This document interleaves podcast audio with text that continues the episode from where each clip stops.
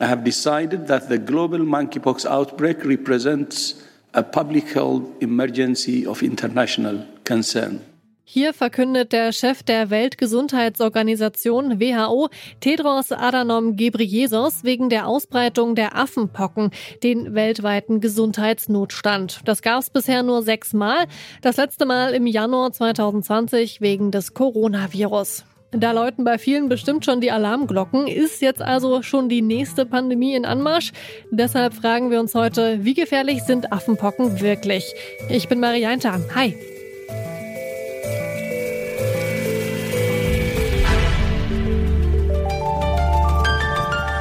Zurück zum Thema.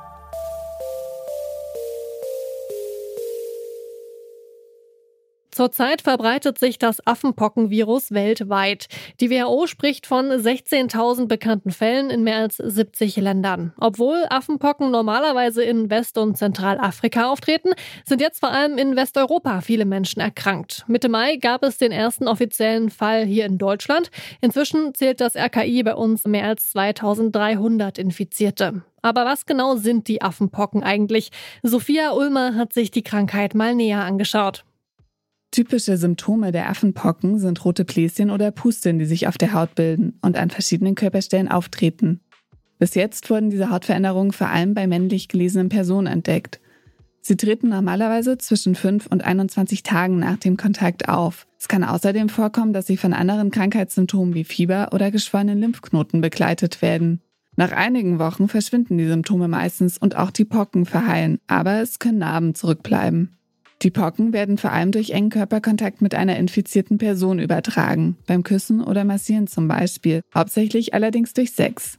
Die Ständige Impfkommission, kurz die STIKO, sieht vor allem bei Männern, die gleichgeschlechtlich sexuelle Kontakte mit wechselnden Partnern haben, ein erhöhtes Infektionsrisiko. Affenpocken sind eine abgeschwächte Form der klassischen Pocken, eine mitunter tödlich verlaufende Krankheit, die in den 80er Jahren weltweit ausgerottet wurde. Der Impfstoff namens Imvanex wurde seitdem weiterentwickelt und ist auch gegen Affenpocken wirksam. Die WHO, die sagt also, wir hätten einen internationalen Gesundheitsnotstand. Klingt erstmal ganz schön alarmierend, doch was heißt das eigentlich genau? Ab wann sprechen Institutionen wie die WHO von einem Notstand? Das habe ich den Virologen Dr. Helmut Fikenscher gefragt. Er leitet das Institut für Infektionsmedizin an der Universität Kiel. Das bedeutet, dass eben international dieses Virus übertragen wird, auch wenn es sich im Wesentlichen um die spezielle Risikogruppe handelt. Aber es ist eben nicht ein ganz kurzfristiges Phänomen. Es geht jetzt schon äh, einige Wochen und äh, die Fallzahlen nehmen weiterhin deutlich zu, obwohl eben ja es auch in der Risikogruppe selber schon gut bekannt ist, dass dieses Risiko vorhanden ist. Und natürlich besteht auch das Risiko, dass bei entsprechend engem Kontakt das Virus sich auch ähm, auf Personen außerhalb der Risikogruppe äh, verbreitet. Aber bisher gibt es da äußerst wenige derartige Fälle. Und wie schätzen Sie das ein? Wie gefährlich sind denn die Affenpocken jetzt ja für die Risikogruppe, wie Sie sie nennen, und auch generell für ja, andere Menschen?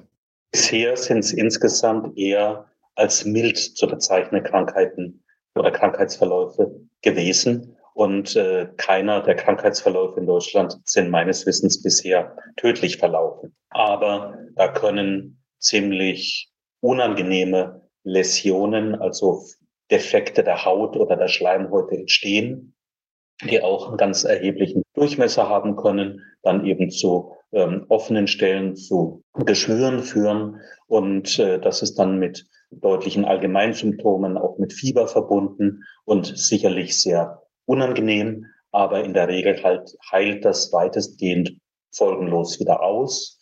Ähm, Komplikationen sind besonders Überinfektionen durch Bakterien, so dass es dann zusätzlich noch eitert oder eben auch in der Folge dann Narben bildet. Das klingt ganz schön unangenehm. Jetzt gibt es ja einen speziellen Impfstoff gegen diese Affenpocken. Der nennt sich Imvanex. Was ist denn das für ein Impfstoff? Können Sie dazu vielleicht noch ein paar Worte verlieren? Es handelt sich um einen Lebendimpfstoff, der im Vergleich zum klassischen Pockenvirus-Impfstoff, der bis ca. 1980 äh, in Gebrauch war, deutlich weniger Nebenwirkungen macht.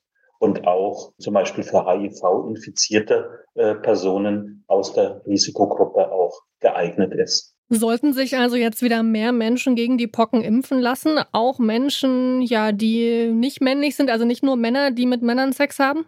Derzeit ist die Impfempfehlung auf die, äh, auf die besondere Risikogruppe eingeschränkt und auf Personen, die in Laboren den Nachweis dieses Virus führen. Aber ansonsten äh, ist diese Impfung besonders auch gut geeignet für Kontaktpersonen, äh, die eben mit äh, Erkrankten engen Kontakt hatten, auch nach dem Kontakt. Also auch ja Freunde und so weiter. Derzeit gibt es noch keine gesicherten äh, Berichte, dass wirklich ohne den engen körperlichen Kontakt das Virus übertragen wird. Ähm, da man allerdings besonders mit dem äh, Wundsekret oder mit den äh, Krusten, die von den beim Abheilen abfallen, Kontakt hätte, dann wäre da schon auch eine Gefährdung ähm, zu befürchten. Mhm, ich würde noch mal kurz einen Blick nach Nigeria werfen. Dort arbeiten die Menschen nämlich schon mit Isolationsregelungen und Kontaktverfolgungen, um das Affenpockenvirus zu bekämpfen. Ist das auch ein realistisches Szenario für Deutschland? Also müssen wir uns auf ähnliche Maßnahmen wie bei der Corona-Pandemie einstellen? Zumindest hat man bisher in, in Deutschland das recht zurückhaltend äh, betrieben und äh, mit dem besonderen Ziel eben gerade in der Risiko äh, und auch bei den HIV-infizierten Mitgliedern der, der, äh, der Risikogruppe nicht noch zusätzliche Diskriminierung zu generieren.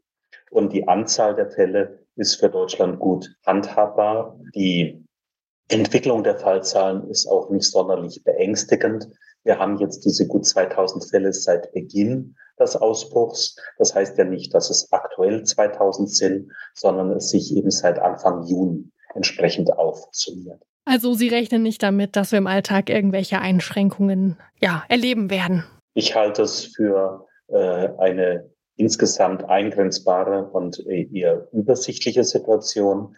Allerdings hat man sich bisher noch nicht entscheiden können, entsprechende Lokalitäten, die besonders zum, zur Verbreitung äh, führen, in diesem Zusammenhang auch zu schließen. Da wird sehr eifrig diskutiert, was denn hier Diskriminierung ist und was aus Sicht des Infektionsschutzes notwendig wäre. Bisher ist man aber mit dieser großzügigen oder eher offenen Haltung doch auch noch ganz gut gefahren. Und in sozialen Medien ist wohl sehr ausführlich informiert worden über das spezielle Risiko, eben für ganz besonders für die Personen aus der Risikogruppe. Affenpocken verlaufen in den seltensten Fällen tödlich und sind meistens auch nach einigen unangenehmen Wochen verschwunden.